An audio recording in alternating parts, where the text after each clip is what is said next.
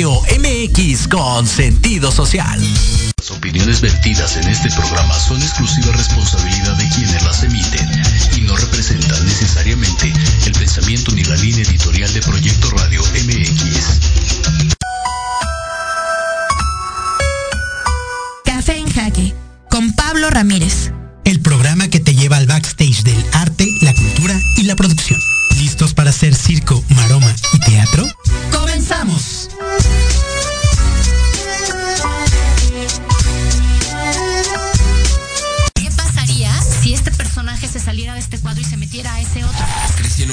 La música siempre estaba como relacionada al fenómeno. Quizá por venir de la frontera siempre tengo esta visión. Hablar de derechos humanos es bastante diverso. Siento que el arte está muy estigmatizado en ese sentido. Se abre el telón y se encienden los micrófonos del programa que te lleva al backstage del arte, la cultura y la producción. Última llamada. El show va a comenzar. Café en Ja-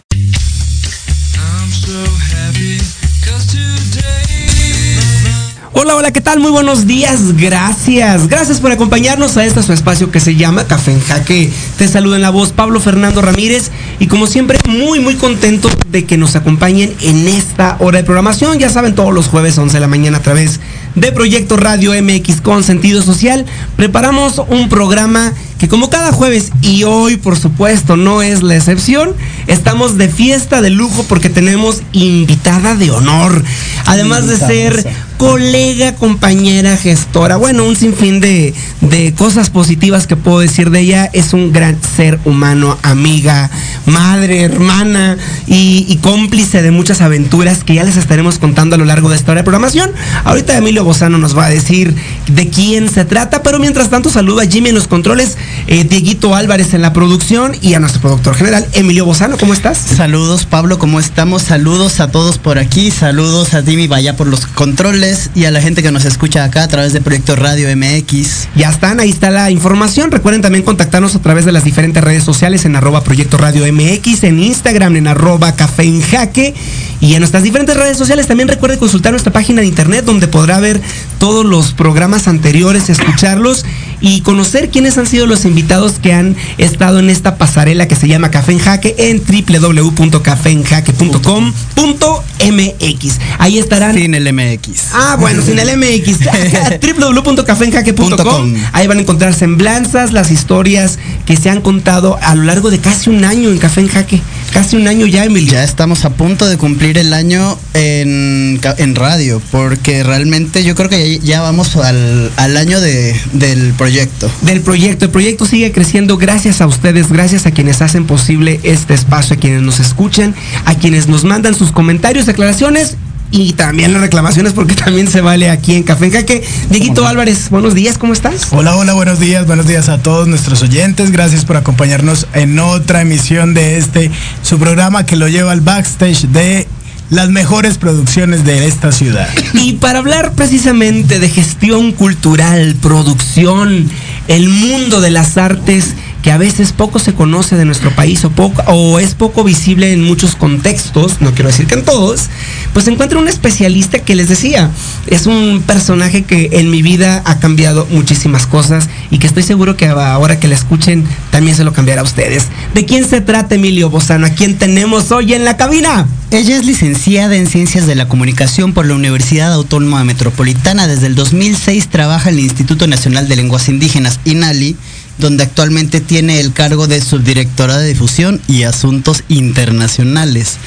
Es productora y conductora del programa Los Guardavoces, que se transmite cada miércoles por la Radio Ciudadana, cuyo objetivo es crear espacios para que las lenguas indígenas se escuchen en los medios de comunicación. Lleva a cabo el programa multimedia Los Guardavoces con el fin de promover entre la población infantil el respeto y la valoración de las diversas lingüísticas culturales de México, así como sensibilizar a los niños sobre la importancia de uso de las lenguas indígenas en todos los espacios públicos y muy especialmente difundir la existencia de los derechos lingüísticos.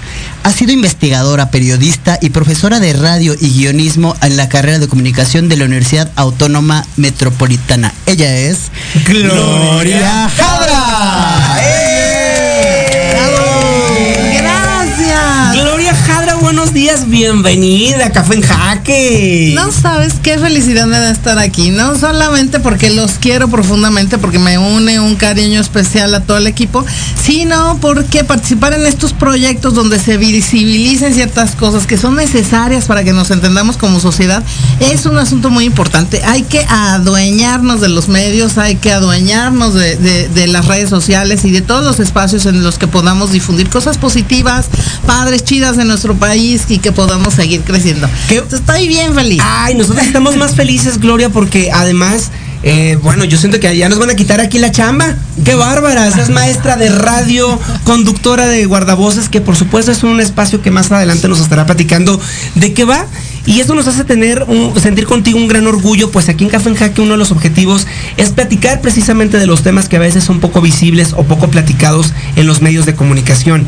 Y conocer tu trayectoria, saber eh, tu camino de especialidad hacia todo el mundo lingüístico. Mm, no quiero eh, reducirme solamente al tema de lenguas indígenas, sino a todo lo que tenga que ver con el uso de la palabra.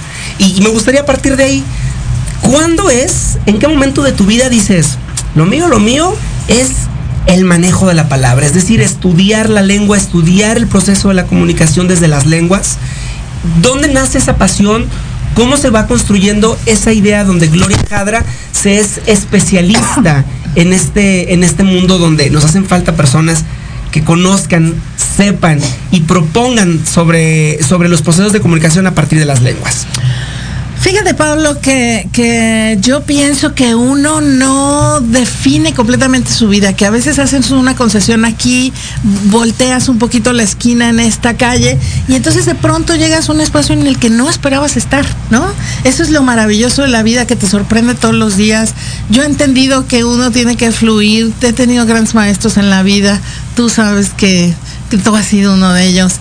Entonces, yo creo que desde siempre la palabra ha sido para mí una herramienta para abrir corazones, para abrir espacios. Y entonces yo, finalmente, tú no me vas a creer, pero yo quería ser bióloga marina. Yo quería ser bióloga marina. ¿Y, en, qué momento, y en qué momento se cambió la ruta o cómo, cómo estuvo esa parte? Fíjate que yo amaba profundamente a mis papás, como todos ustedes, o sea, como todos amamos un montón a los papás. Y entonces mis papás en aquel entonces estaban enfermos. Entonces yo dije, pues bióloga marina, menos que trabajé aquí con Keiko, porque en aquel entonces todavía existía Reino Aventura y que ahora que, que, ahora es el parkour, ¿no? Ahora es el, parque urbano. El parque urbano. Conocido. Y, para muchos de ustedes seguramente, pues esto no les dice nada, ¿no? Pero entonces yo decía, no me voy a ir, no voy a dejar a mi familia, que es mi, mi raíz, no voy a dejar donde está mi ombligo enterrado, como dicen los zapotecos. Y entonces yo dije, no, bueno, no, o tiene que ser otra cosa que tenga que ver también con mi espíritu de servicio, porque yo te juro que siempre he dicho, si no fuera, este, si, si yo no hubiera tenido la oportunidad de estudiar, ¿sabes qué hubiera sido? Mesera. Wow. Porque yo creo que es una chambota, ¿eh? Es una chambota. Quienes hemos tenido la oportunidad de meserear desde una u otra forma, es una chambota. Y además imagínate qué placer servirle comida a la gente, darle de comer a la gente, servir. Oye, servir es todo un gozo. y me parece bellísimo lo que dices porque a quienes nos dedicamos a la gestoría cultural o a la producción de, de artes, eh, creo que un, requisito obligado tendría que ser haber sido mesero. No, definitivamente lo creo. A ver, un mesero sabe de logística, de tiempos, de entregas, de rapidez, de, servicio, de atención, saber dónde, dónde hay una falla u otra, saber coordinar lo que pasa entre la cocina, el servicio, el host, la hostess, en fin, es una es el primero que reporta lo que sucede. 360 grados. Claro. O sea, un saludo, por cierto, a todos los meseros y, y un abrazo gigante porque qué chamba la que se avienta. Entonces, haz de cuenta que yo dije, pues que, que tenga que ver con cómo quiero servir a la gente. A lo mejor en aquel entonces no lo tenía yo tan claro porque amigos, los que están estudiando la carrera, no se angustien si todavía no tienen tan claro por qué estudiaron eso. Pero hay gente de 60, 70, 80 años, incluso hay gente que se muere y nunca supo lo que quería, así que tranquilos. Pero no se preocupen. Y entonces decido eh, estudiar ciencias de la comunicación. Es una carrera que me ha dejado toda la vida, desde un marido maravilloso hasta, hasta proyectos de vida, redes sociales increíbles. Entonces estudio, estudio ciencias de la comunicación. Y entonces la vida extraordinariamente porque soy una bendita suertuda, me lleva a, eh, em, a las lenguas indígenas. Entonces me pongo a hacer campañas de comunicación en lenguas indígenas, pero cuando yo llego, cuando yo llego al INALI, les quiero contar algo. Cuando yo llego al INALI, de pronto empiezo a oír muchas cosas en náhuatl, muchas palabras que yo ya reconocía. Y entonces de pronto llego con... A ver, a ver, ya te pones un ejemplo. Por ejemplo, Tlazocamati o... Tlazocamati Miak. Mía, que es, muchas gracias. bueno, Tlazocamati es gracias, Tlazocamati mía es muchas gracias. O mi mamá, por ejemplo, me decía, hasta Mostla. ¿No? Cuando se iba a dormir nos decía hasta Mostla y que es, pues nos vemos mañana, ¿no? Así como esas un montón. No solamente las que todos reconocemos porque estamos llenos de palabras en náhuatl, ¿no? Chamaco, aguacate, petate, apapacho y un montón, ¿no? Entonces, sino palabras específicas. Entonces yo voy con mi tía y le digo, oye, ma, ¿por qué mi mamá ya no estaba con nosotros? Y le digo, ¿por qué mi mamá me decía tantas palabras en náhuatl? Y me dice, porque mi mamá era hablante náhuatl hasta los 12 años empezó a hablar español. Y yo le dije, o sea, mi abuela era un indígena náhuatl monolingüe hasta los 12 años. Y yo les dije, ¿y por qué no nos lo habían dicho? ¿Y sabes qué dijo mi tía? Mi tía de mi familia, mi sangre, dijo, ay no, qué pena. Wow. Qué pena. y entonces yo dije, no puede ser. A esto me voy a enfrentar de hoy en adelante. Gloria, yo, yo, antes de irnos al corte, te voy a dejar con esa pregunta porque volviendo quiero que platiquemos a partir de esa historia. Es decir, ¿qué pasa con, qué pasa con, con la chamba que los mestizos tenemos que hacer en materia de lenguas indígenas? ¿Qué campos de oportunidad necesitamos explorar? Porque frases como qué pena, qué pena que mi abuelo, en mi caso, mi abuelo, mi abuelo hablaba el purépecha. Y claro, también la, la siguiente generación dijo, qué pena, yo no puedo hablar en otra cosa con la que me van a ver diferente eh, el mundo de habla castellana quiero partir de ahí. ¿Por qué qué pena? ¿Por qué qué pena? Y en consecuencia, ¿qué tenemos que hacer? Te dejo con eso y volvemos a Café en Jaque en unos minutos.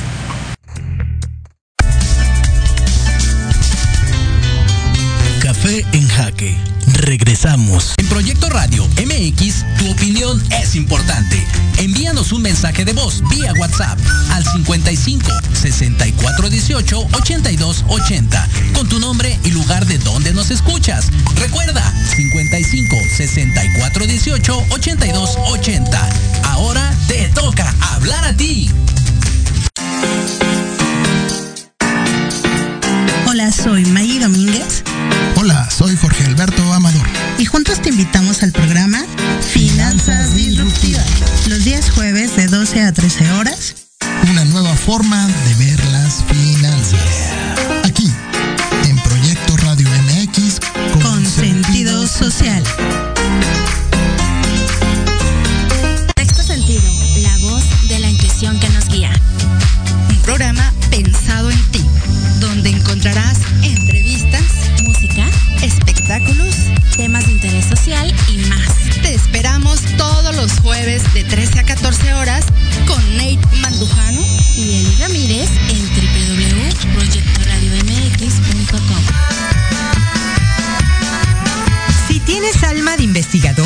eres padre, tutor o estudiante, Manabu con Yuriko Sensei es para ti.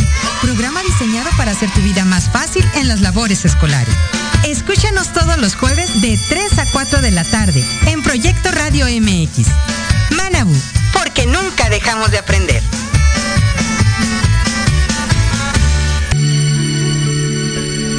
Tardes de café con Los Ángeles. A veces no podemos encontrar. Yo soy Marta Liliana Santuario y te espero todos los jueves a las 6 de la tarde por Proyecto Radio MX, con sentido social.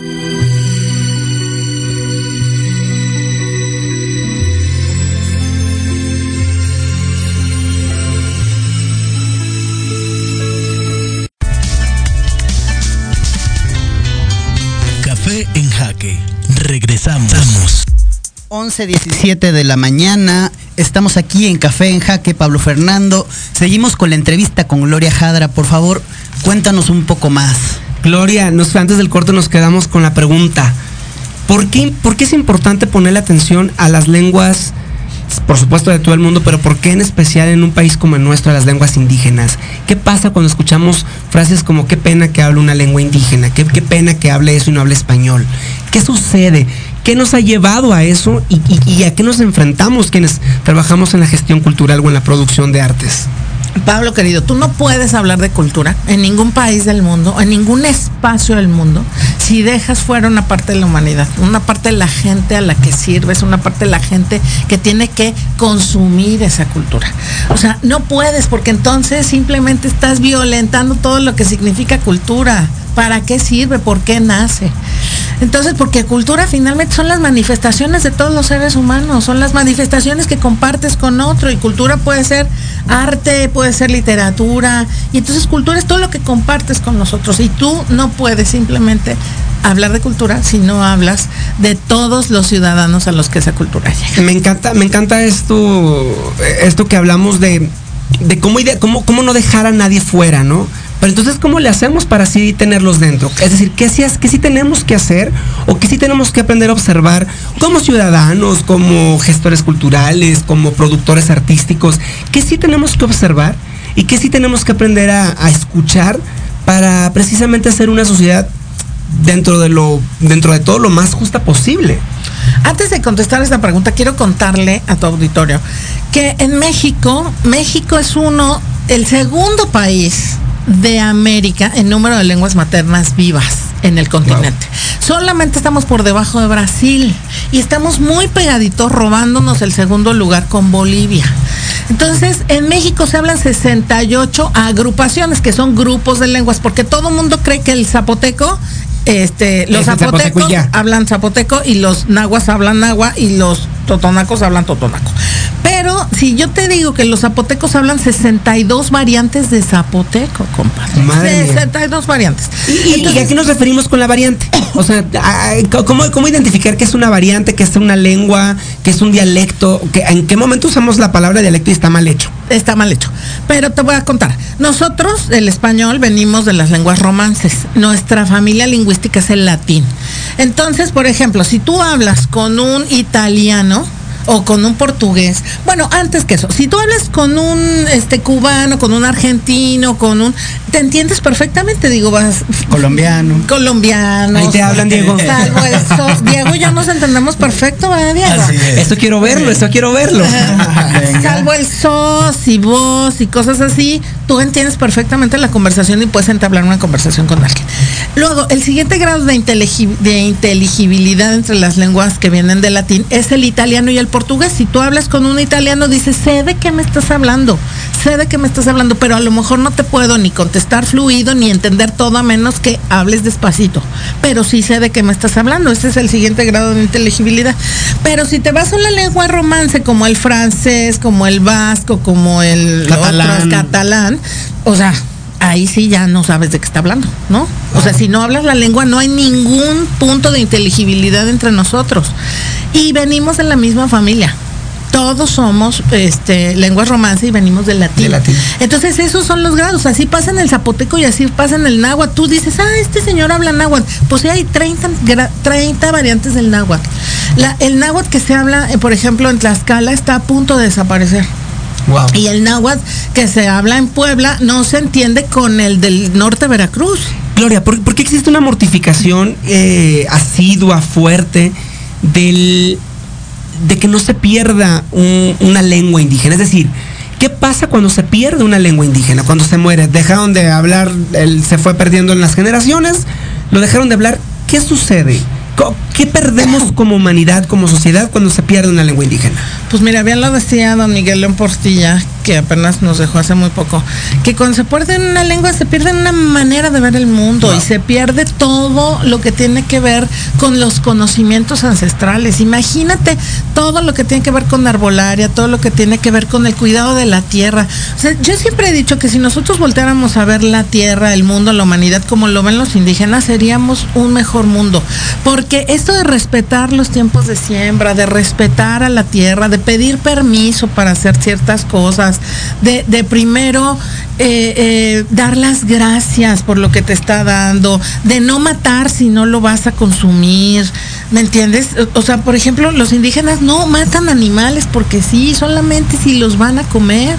Y si no, no los matan, los dejan ir, conviven con ellos. El respeto a la naturaleza, primero le piden permiso antes de sembrarla. incluso también en, algún momento eh, escuchaba a Saramago, ¿no? Una vez leí a Saramago que decía que cuando se pierde una lengua indígena, eh, se pierden formas de expresar cosas que solamente existen en esa lengua, ¿no? Por ejemplo, me llama mucho la atención que hablando de lenguas del mundo, eh, la palabra saudade, que es una palabra en portugués, no tiene significado en ningún otro idioma, es decir, intraducible. Hay, cosas cercanas, pueden existir este, acercamientos al significado de, sin embargo, el significado literal solo existe en el idioma portugués. ¿no? Y seguramente, hablando de, lenguas indígenas, de pueblos indígenas, seguramente habrá mil y una expresiones, habrá mil y una expresiones que a lo mejor no logramos eh, identificar a nivel emocional, cognitivo, de qué, nos, de qué nos quieren decir, ¿no? Por ejemplo, tú sabes si en la palabra, no, es pregunta meramente cultural, no sé, digo, es algo que no sé, a lo mejor tú lo sabes. Eh, es verdad que en la lengua náhuatl no existe, por decir, eh, la, frase te odio, ¿no? La palabra odiar como, como verbo, como, como acción. ¿Es, existe o no existe?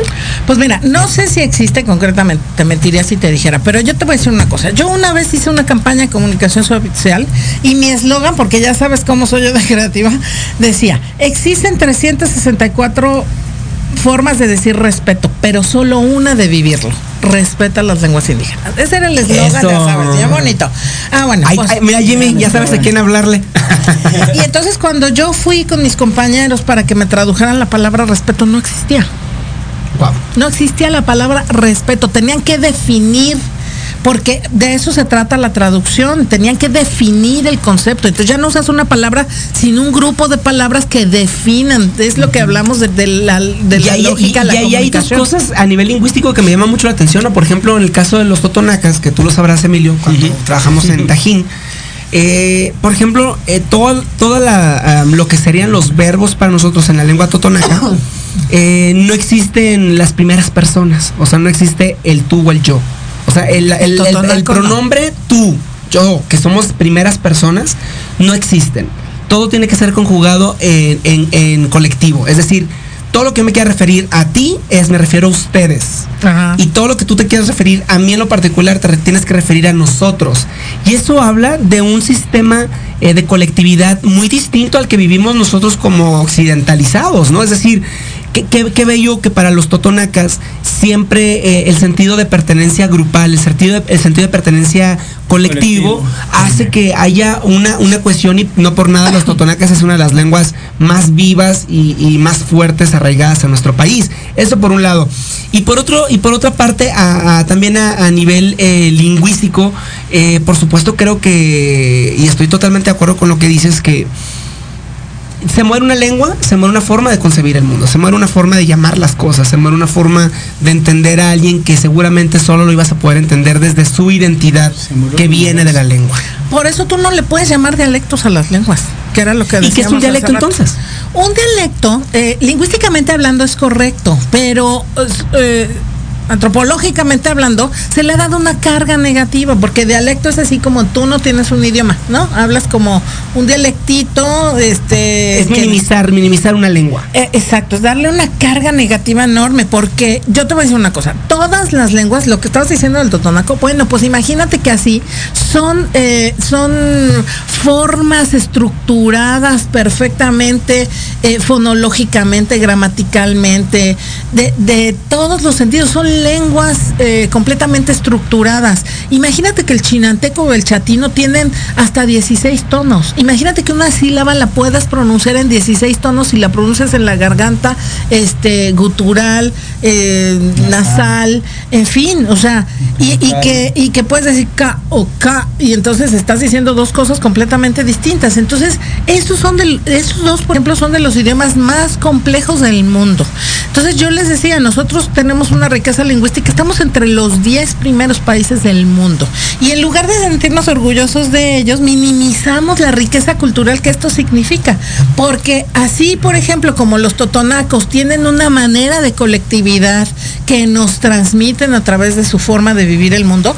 Por ejemplo, yo, una chica chinanteca que una vez estábamos en un evento y ella decía, cuando tú dices en chinanteco, hazme un favor, la, traducción es ta, ¿no? O sea, lo dijo en chinanteco y luego dijo, significa hazle un favor a tu corazón.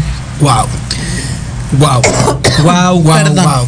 ¿Qué va de, oye, hazme un favor, tú me quieres hacer un favor a mí, ¿no? De yo, o sea, hazme un favor porque te estás haciendo un favor a ti, porque sirviéndome a mí crees. No, claro, y es que, y es que si uno se detiene a analizar frases como esa, eh, podemos entender mucho del carácter eh, identitario que tienen los pueblos indígenas y de la riqueza colectivo. y la riqueza que eso que la, y la riqueza que eso genera a, a una diversidad global, ¿no? Es decir, Em, cuántos, eh, cuántos extranjeros vienen en búsqueda de conocer el gran mundo maya, pero cuando vienen a conocer el gran mundo maya se dan cuenta que el, mundo maya está compuesto por mil mundos mayas, ¿no? Exacto. Por ejemplo, la familia lingüística maya está compuesta como por 15 agrupaciones eh, lingüísticas, ¿no? El Dios santo, qué ignorante soy el cachiquel, el, el celtal, el tzotzil, tojolabal, la candón y, y, más, ¿no?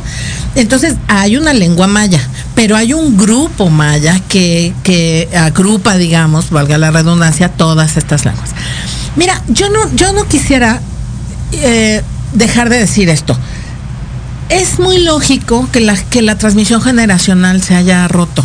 Porque ustedes no tienen hijos porque son muy jóvenes, pero yo tengo hijos y, yo... tengo sobrinos y entonces... Yo lo sé, yo lo sé, sé cuánto amas a tus sobrinos. Pero déjame decirte una cosa, cuando tienes chiquitos que son más vulnerables y que tú te sientes como en esta onda de, de yo los cuido porque son mi responsabilidad, cuando pasa eso, claro que no quieres ni que el aire les dé.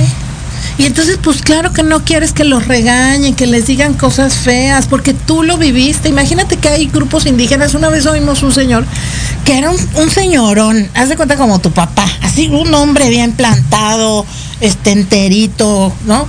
Y entonces de pronto empezó a decir que con las, este, que con las em, ¿cómo se llama? Espinas de una planta, les picaban los dedos para que no hablaran su lengua. Cuando estaban en clase. Y entonces el señor, que era un señor entero, Pablo, empieza a llorar. Y empieza a decir, o sea, se quebró tanto de esta frustración de decir, y estos me humillaban y estos me, me, me, sobajaban y, me obligaban a no hablar mi lengua.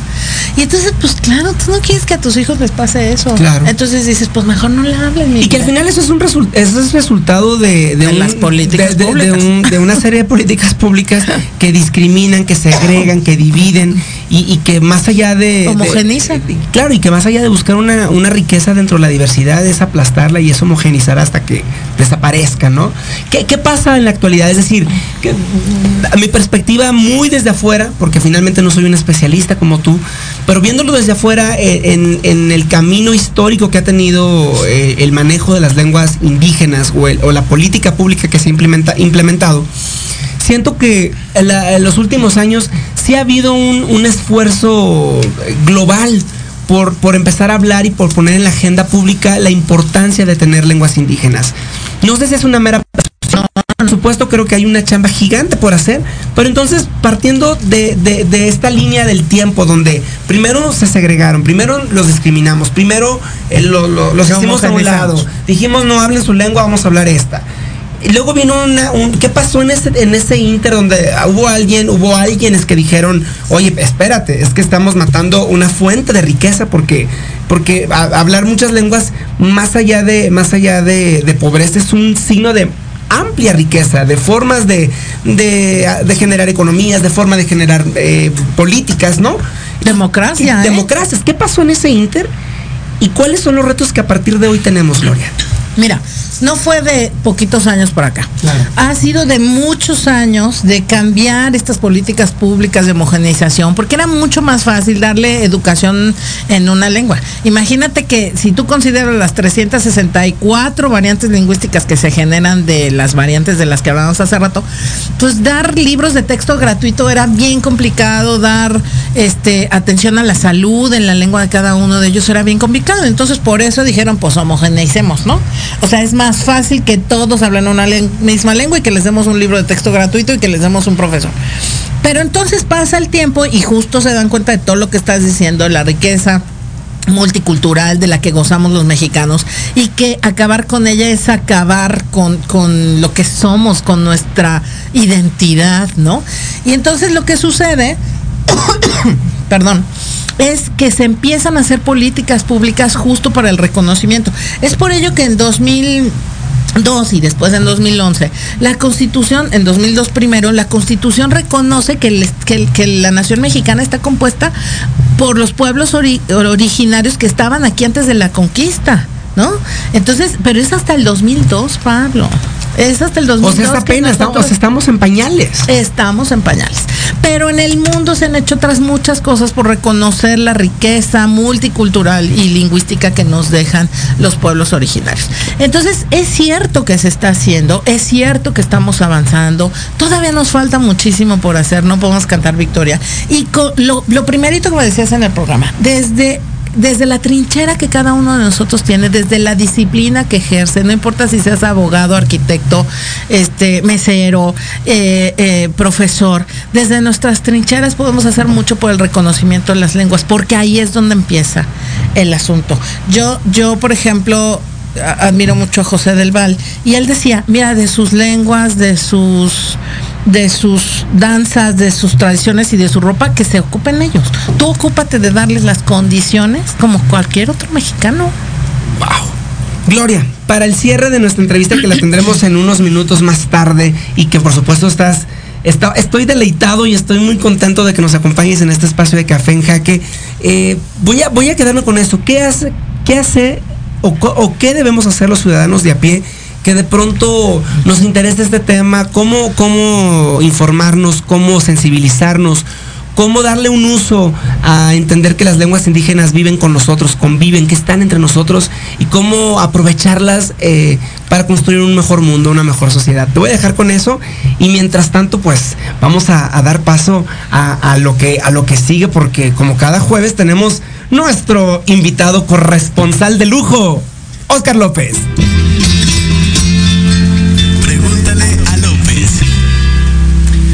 Querido Oscar, buenos días, ¿cómo te encuentras? ¿Cómo estás?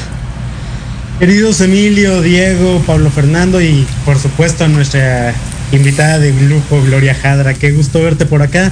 Pues como cada jueves tenemos cosas interesantes que platicarles a ustedes. Hoy la multinacional Iglesia SADCB, eh, cuna de muchos mitos increíbles y donde respetan, porque en este programa respetamos la familia tradicional compuesto por un hombre, una mujer y una paloma. Eh, celebra un día muy interesante que es el jueves de Corpus, el jueves de Corpus, también conocido como el Día de las Mulas.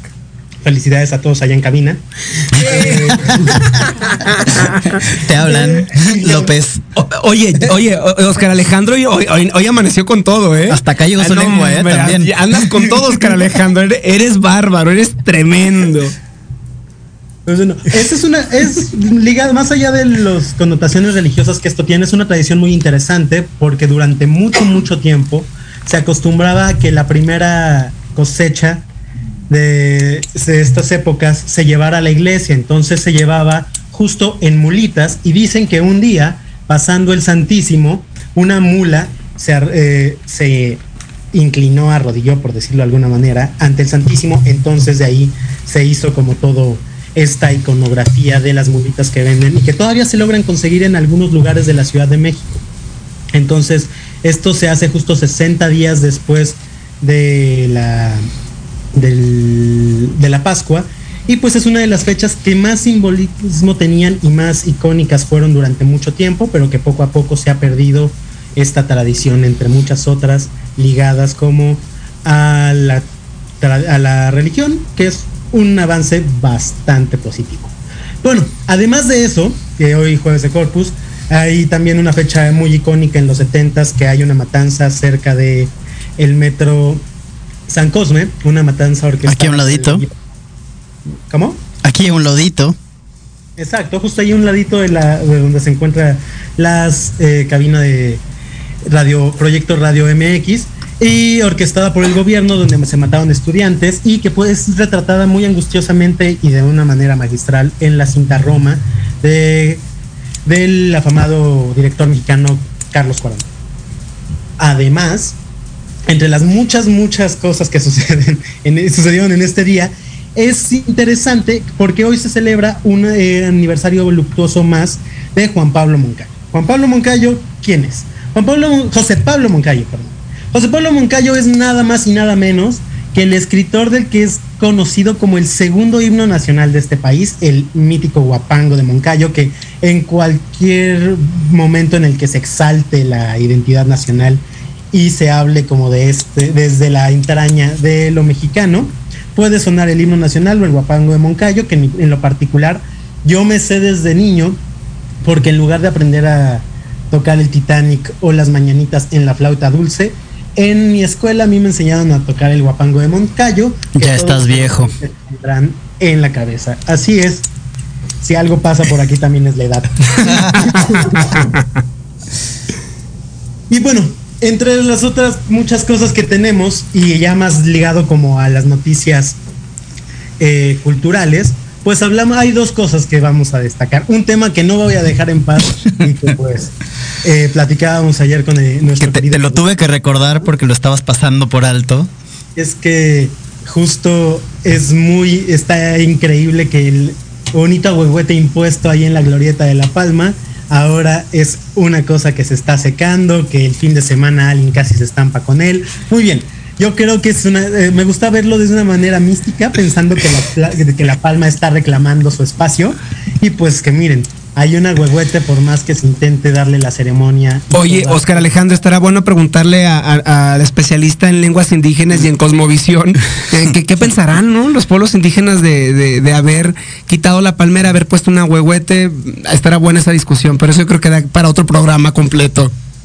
exactamente, igual esta palma también no es tan, tan antigua. Se dice que la glorieta de la palma está desde el monumento, desde el, es una de las únicas glorietas que se mantienen del trazado original que propone Maximiliano y Carlota para este paseo, pero La Palma aparece mucho tiempo después. Ese es uno. Esto no está pegando, esto no está funcionando, como tantas cosas en este gobierno. Entonces, pues miren, veamos, veamos qué pasa. Andas con todos, cara Alejandro. Pregúntele a López. Hay para todos. Y miren, y por último, hoy se estrena los que estamos ligados ya y como decía eh, Emilio, ya estamos viejos. Hoy se estrena una nueva vertiente de esta serie de películas que hemos disfrutado desde los desde que éramos niños, que es eh, la historia detrás del mito de Buzz Lightyear, que además de todo fue prohibida en muchos países porque eh, se presenta una escena de beso entre dos mujeres. Esto sobre todo en países musulmanes, en los Emiratos Árabes. Eh, ha sido muy criticado. Es una, al final creo que dentro de las festividades y la corrección dentro de las festividades de este mes y la corrección política eh, de marketing que implica eh, y que a la que siempre ha estado muy relacionada los estudios Disney y Pixar, pues es algo que los hace quedar bien, que los hace perder tal vez un poco en cuanto a lo que puede eh, público en, los estados de Golfo, en los estados del Golfo Pérsico y Dubái y todos ellos, pero pues al final resulta, eh, mira, Disney no se mete, es tan políticamente correcto en Oriente como en Occidente, así que la edición eh, final de Lightyear aparecerá sin esa escena. Porque Seguramente. si algo es importante para los estudios Disney es el negocio. Entonces, pues eso. Oye, es que eh, Alejandro, yo estoy muy contento porque amaneciste con todo, para todos tuviste, a todos, a todos nos diste nuestra, nuestra porción. A todos nos, nos tocó porción. Oscar Alejandro, siempre qué placer escucharte, ¿eh? A mí, muchas gracias por el espacio, Pablo Fernando, Diego, Emilio, y pues ya saben, aquí, si es para el chisme, si es para pa lo que se ocupe, acá andamos. Entonces, y como cada jueves, antes de despedirnos, les recuerdo que nos sigan en redes sociales, que si quieren que hablemos de un tema en particular o tienen alguna pregunta muy específica, nos las hagan llegar por redes sociales igual. Y damos paso a nuestra queridísima Zaira, que como cada jueves tenemos con el proyecto Alas Blancas, una pequeña cápsula donde nos hablará de mi tocayo y amigo personal, Oscar Wilde.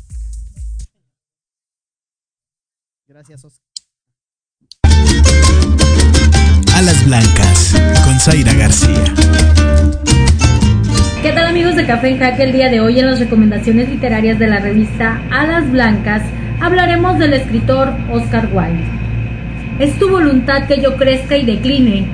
Trueca mi paño de oro por la gris estameña y teje a tu antojo esa tela de angustia cuya hebra más brillante es día malgastado. El 27 de mayo de 1895, el escritor fue sentenciado a dos años de cárcel y trabajos forzosos por ser hallado culpable de ser homosexual. Wilde, escritor, poeta, dramaturgo, ensayista, crítico literario irlandés, trascendió a su época por obras como Salomé, La importancia de llamarse Ernesto y desde luego su única novela, El retrato de Dorian Gray. Es tu voluntad, amor que tanto amo, que la casa de mi alma sea lugar atormentado, donde deban morar cual malvados amantes la llama inextinguible y el gusano inmortal. Sus obras, una crítica ácida al materialismo de la época, algo que también era evidente en su personalidad y vestimenta, irreverente hasta en sus abrigos de piel, ropa que solo utilizaban las mujeres. Todo él era una provocación, desde sus obras hasta sus ademanes.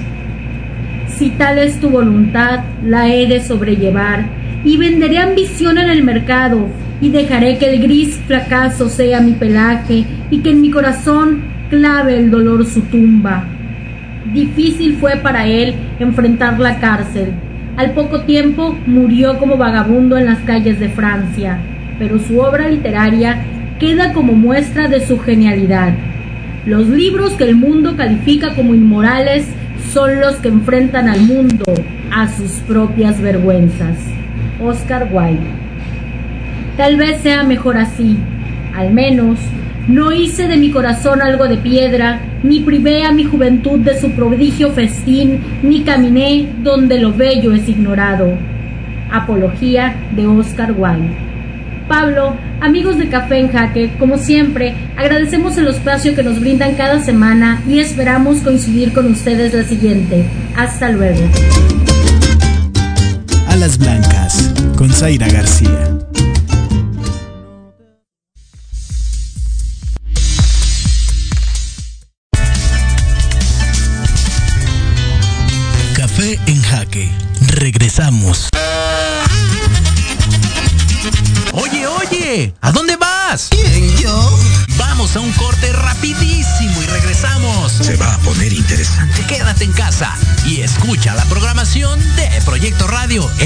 MX con sentido social. ¡Uh, la, la chulada!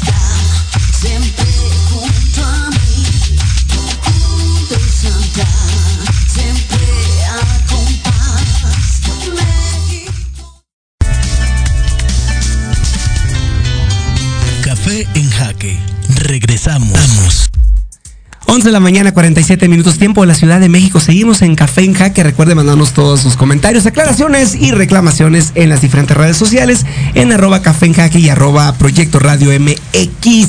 Estamos platicando con Gloria Jadra, pero antes de seguirle en el chisme con ella, Dieguito Álvarez. Platíquenos de los eventos recomendados para este mes del orgullo LGBTTIQ. Eh, bueno, pues hoy les quiero hacer dos recomendaciones muy especiales para la próxima semana. Eh, recuerden que vamos a tener el próximo 25 de junio en el Teatro de la Ciudad de Esperanza Iris el concurso de Lipsin en su eh, Esperanza Drag, que va a ser su segunda edición. Va a ser transmitido por Capital 21 y recuerden que solamente hasta este sábado 19 de junio a las 11 de la noche se van a cerrar, se va a cerrar la convocatoria. Así que si todavía no ha entrado a participar, pues todavía tiene tiempo. Es muy sencillo, ¿qué tiene que hacer? Draguearse primero que todo, porque recuerden que es un concurso para drag pero, pero ¿qué es eso? ¿Qué es eso? A ver, explícame a mí con lentejuelas y canutillos porque si no no entiendo. ¿Qué es eso de draguearse? Bueno, pues eh, básicamente es vestirte del género contrario. los hombres se visten de mujeres, las mujeres se visten de hombres, pero lo hacen de manera exagerada. También como un, como un grito de, de liberación, ¿no? Ya entendí las plumas, ya las entendí, las los plumas. ya los Exacto. Entonces eso es lo primero que tienen que hacer. Paso número uno, draguearte. Paso número dos, grabarte haciendo lip sync de la canción que más hayas ensayado, la que tengas, que te sepas, la que quieras. Y grabar un video de un minuto que debes subir a tus redes sociales, a Instagram. Entonces, ¿qué vas a hacer después de haber subido el video? Vas a taguear arroba, la cuenta arroba teatros CDM CD México, eh, arroba Teatro CD México, usando los hashtags Esperanza Drag y hashtag entre lenchas, vestidas y musculocas. Luego, esta liga, la liga de tu video que ya tienes en tu red social, la vas a, enviar a el email teatros.redessociales arroba gmail.com. Y en ese mismo correo te van a responder también todas las, dudas que tú tengas.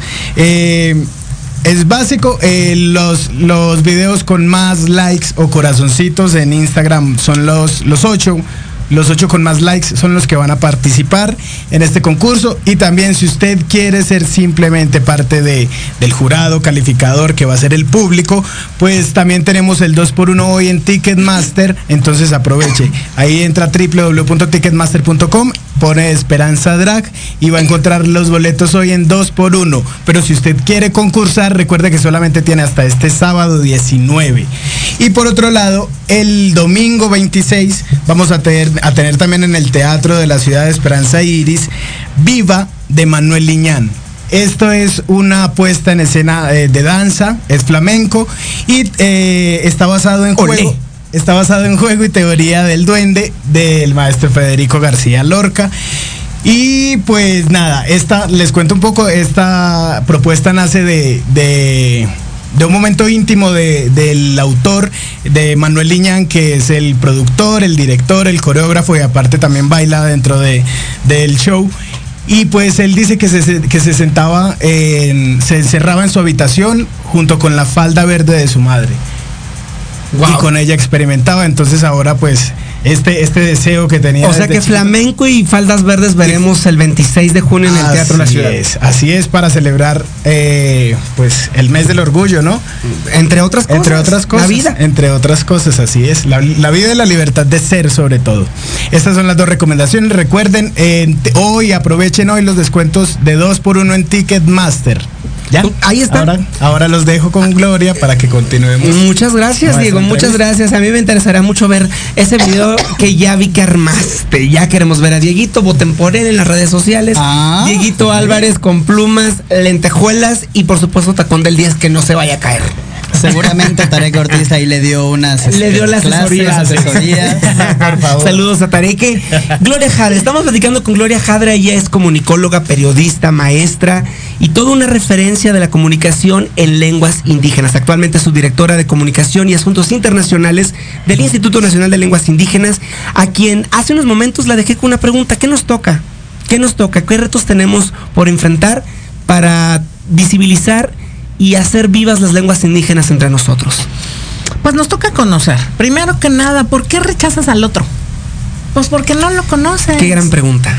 ¿Por qué? ¿Por qué no te no, no comulgas con el otro? Porque no conoces sus intereses, sus motivaciones, sus necesidades, sus pasiones.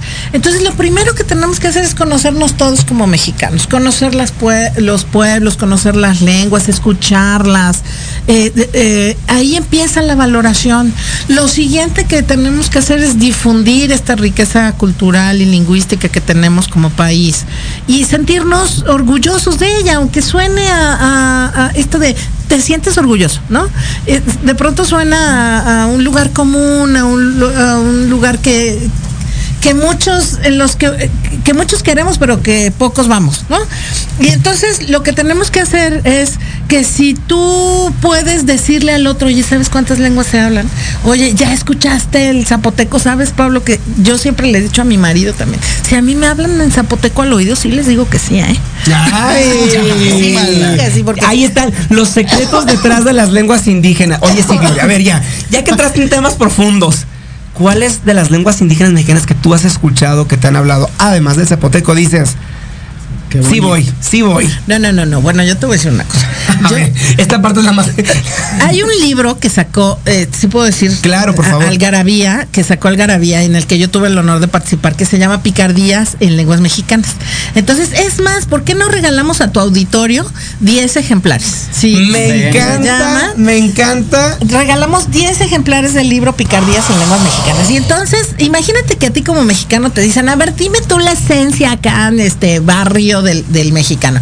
Y entonces tú dijeras, no, pues yo digo tal cosa y mis albures son estos y, ¿no? Y, y cosas por el estilo. Ah, bueno, pues los pueblos indígenas nos contaron eso, nos contaron sus albures, nos, nos pusieron su poesía erótica, como la de Irma Pineda, que yo la amo con cor- como la de la del Mushe eh, Elvis Guerra, que, que es un, un- un referente, porque además, yo no sé si ustedes saben, pero los Mushes en la cultura eh, zapoteca son gente de mucho respeto, porque Claro. además cuidan a los Son los padres. encargados de cuidar a los padres. Exacto, le llaman el tercer género. Pero a ver, que no sabe qué es un muche, así expresamente, Gloria, ¿qué es un muche? Eh, es lo que le llaman el tercer género en, en los zapotecos, ¿no? Es un hombre que, que, que se reconoce como mujer, que vive su identidad como una mujer y que se viste como una mujer, ¿no? Y entonces hay cosas maravillosas. Yo les recomiendo que vean, por ejemplo, en internet todos los estudios fotográficos que les han hecho a los mushes, porque son cosas verdaderamente bellas, eh, eh, en donde se se muestra esta delgada línea entre, entre la, la belleza física, digamos, de, de, de los mushes y su representación femenina. Hay una foto muy hermosa en donde está topless el mushe y entonces tiene un, ¿cómo le llaman esto? Pero no, no se llama penacho, se llama este mm, de los zapotecos, una cosa muy bonita que, que, que tienen en la cabeza. Y entonces la falda de gala es una cosa bellísima, de verdad se lo recomiendo. No, y, adem- bueno, y que, dedicamos. y que además, dentro del mes del orgullo LGBT más, eh, es muy, es muy oportuno conocer a los muches. Yo creo que eso da para A otro tema puedes tener que a te Elvis, invitaremos. ¿eh? A Ah, lo por favor. tener a Elvis Elvis, si nos estás programa. escuchando, bienvenido a Café en Jaque. Y entonces se hace cuenta que él, él te va a decir un montón de cosas de no es cierto que existe tal respeto hacia los mushes, no, no es tan romantizado como Claro. se cuenta, ¿no? Pero va a decir cosas bien interesantes.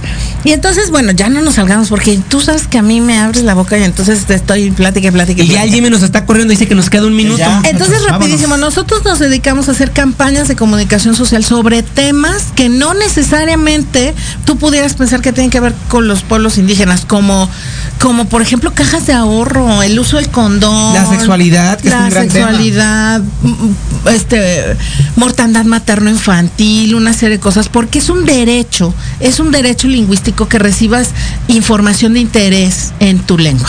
Entonces, lo que nos queda a nosotros es difundir, es conocer. Si quieren saber más, entren a la página www.inali.go.mx para conocer sobre la diversidad lingüística. Saludos a toda la banda del Inali, al maestro Juan Gregorio, a Rogelio, un abrazote, Michelle Hernández, un abrazo para ti, Erika, toda la banda del Inali, un abrazote para ellos. Un abrazo para ellos, es mi casa, mi familia. Y entonces, em, lo que nos queda es conocer, para que valores al otro. aprender una lengua indígena, aprender cosas en lenguas indígenas y hacer un efecto reproductor de estas cosas para que cada vez más eh, gente sepamos sobre esta importancia. Gloria, ¿dónde te escuchamos? ¿Dónde te escuchamos? ¿Dónde escuchamos este Los guardavoces, radio, se transmite cada semana eh, a través del IMER, que también es nuestra segunda casa, a través del IMER, el 660 Radio Ciudadana, los miércoles a las 12 del día. Y entonces eh, ustedes nos pueden escuchar. Es uno de los tres únicos programas, Pablo, es como para que nos dé vergüenza. Es uno de los tres únicos programas que existen en y sobre lenguas indígenas. Ahí está la invitación, Gloria Jadra, qué placer tenerte. Es un honor tenerte en esta casa. Bienvenida siempre a Café en Jaque.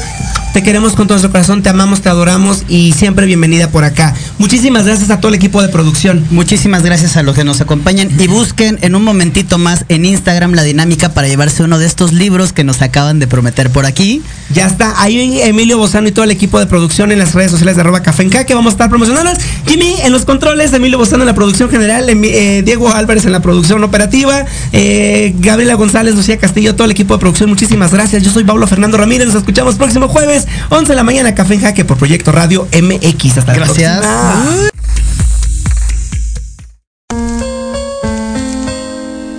Jaque mate. Por hoy ha sido todo.